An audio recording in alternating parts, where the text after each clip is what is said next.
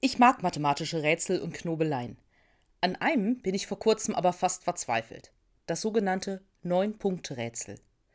Es besteht lediglich aus neun Punkten, die zu einem Quadrat angeordnet sind. Also drei Reihen mit je drei Punkten, die zusammen ein Quadrat ergeben. Und nun soll man diese neun Punkte mit einem Stift verbinden, ohne abzusetzen. Also so ähnlich wie beim Haus vom Nikolaus. Aber man darf dabei nur vier Striche machen. Und egal wie, es funktioniert nicht. Eine scheinbar so einfache Aufgabe und es geht irgendwie nicht. Aber es wäre ja kein Rätsel, kein Knobelspiel, wenn es nicht doch irgendeine Lösung geben würde. Das, was den allermeisten Menschen, mich mit eingeschlossen, das Leben bei diesem Rätsel schwer macht, ist die Tatsache, dass wir eigentlich immer in bestimmten Systemen in einem Bezugsrahmen denken. Hier zum Beispiel sehen wir das Feld mit den neun Punkten und suchen eine Lösung innerhalb dieses Quadrats. Wir denken zu klein. Wenn man nämlich Striche über das Quadrat hinausgehen lässt, ist es plötzlich ganz einfach. Vier gerade Striche, die ohne abzusetzen alle Punkte miteinander verbinden. Die Lösung ist größer als das Problem. Wer mag, kann es ja mit Stift und Papier gerne einmal ausprobieren. Aber warum erzähle ich das eigentlich? Nun, weil die Menschen in dem heutigen Predigtext auch ein Problem vor sich haben. Aber für sie ist völlig klar, dass es eine Lösung geben wird. Eine Lösung, die größer ist als menschliches Denken. Das Volk Israel war aus Ägypten ausgezogen und 40 Jahre lang durch die Wüste gezogen. Und endlich, endlich waren sie angekommen. Das gelobte Land lag vor ihnen. Mose war inzwischen sehr alt und es erfüllte sich Gottes Prophezeiung, dass er das Land, in dem Milch und Honig fließen, zwar sehen, es aber nicht mehr selbst betreten sollte. Mose starb und Josua wurde der neue Anführer der Israeliten. Da lag das Land nun vor ihnen, nach so langer Zeit. Nach Entbehrung, nach 40 Jahren in der Wüste hatten sie das versprochene Land direkt vor ihrer Nase. Es gab nur ein Problem.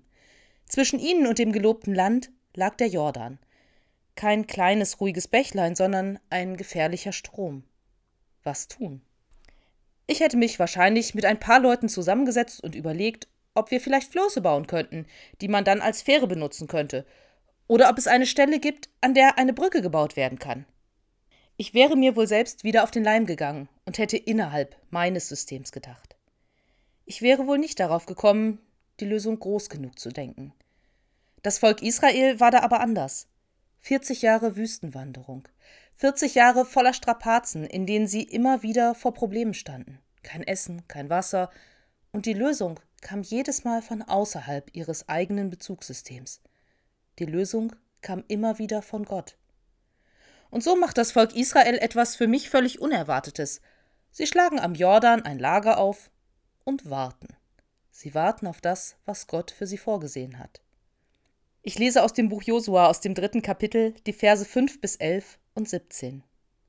Und Josua sprach zum Volk: Heiligt euch, denn morgen wird der Herr Wunder unter euch tun. Und Josua sprach zu den Priestern: Hebt die Bundeslade auf und geht vor dem Volk her. Da hoben sie die Bundeslade auf und gingen vor dem Volk her. Und der Herr sprach zu Josua: Heute will ich anfangen, dich groß zu machen vor ganz Israel, damit sie wissen, wie ich mit Mose gewesen bin, so werde ich auch mit dir sein.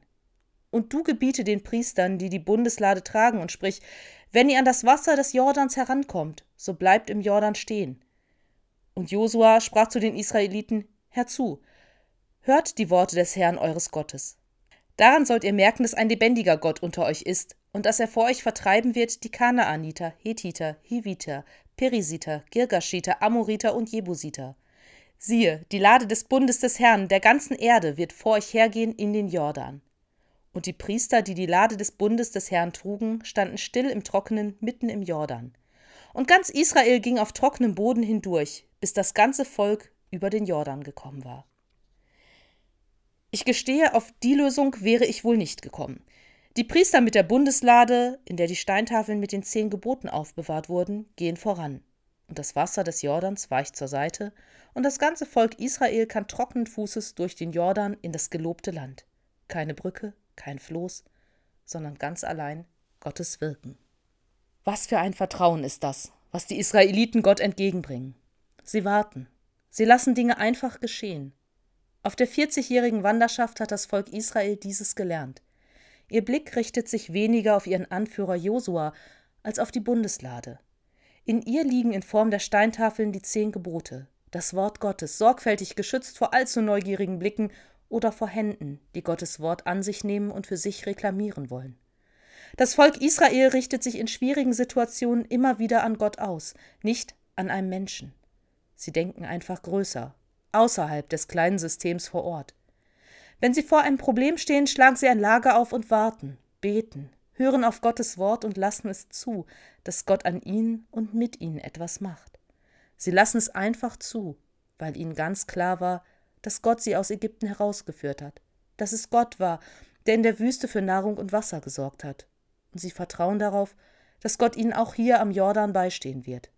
Wenn das Chaos ausbricht, richten sie ihren Blick auf die Bundeslade. Das können wir heute nicht mehr.